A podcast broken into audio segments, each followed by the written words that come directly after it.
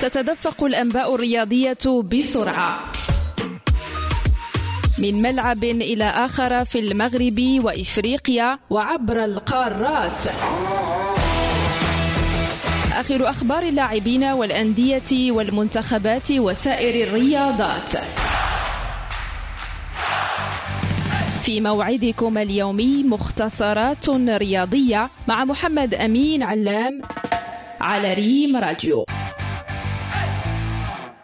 قال التونسي منذر الكبير مدرب الرجاء الرياضي إن مواجهة حورية كوناكري الغيني يوم غد لحساب الجولة الثالثة من مجموعات دور أبطال إفريقيا لن تكون سهلة. وأضاف في الندوة الصحفية الخاصة باللقاء هذا أن الخصم لعب مباراتين اثنتين في المجموعة لم يتلقى فيهما أي هدف فهو من كبار القارة والفوز عليه يتطلب الجاهزية الكاملة. في ذات الندوة أشار لاعب الخضر يسري بوزوق إلى أن سر تألقه والفريق يعود إلى العمل الدؤوب والانضباط الكبيرين مثمنا دور زملائه في الظهور الجيد للرجاء مؤخرا.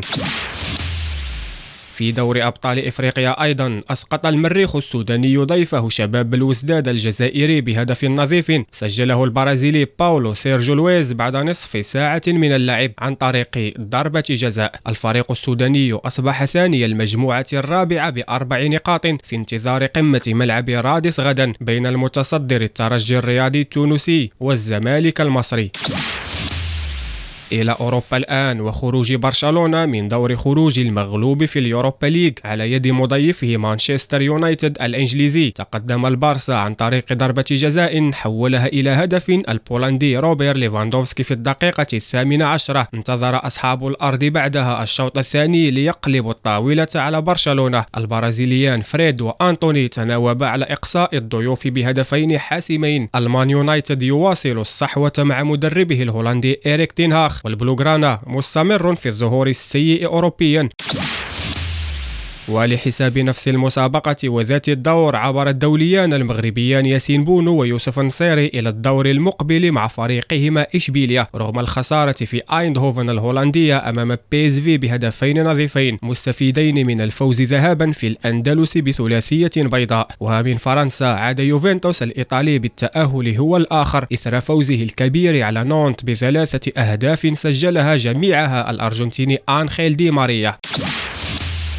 أعلن المدافع الإسباني سيرخيو راموس اعتزاله اللعب دوليا مع بلده إسبانيا عبر بيان قال فيه إنه تلقى مكالمة من مدرب لاروخا لويس دي لافوينتي أبلغه فيها أنه خارج حساباته وخططه. راموس عبر عن حزنه بعد القرار هذا قائلا إنه اعتزل بقلب مثقل وإنه كان يود إنهاء المشوار بصورة أفضل.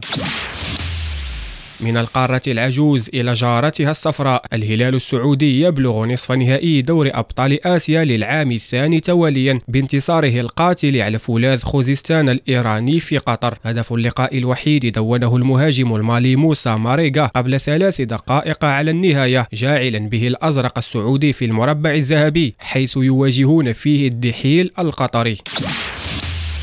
وفي عالم المضرب أنهى الروسي دانييل ميدفيديف مغامرة الأسترالي كريستوفر أوكونيل في بطولة قطر للتنس حاجزا لنفسه مقعدا في نصف النهائي. ميدفيديف حقق الفوز بمجموعتين لواحدة 6-2 4-6 و 7-5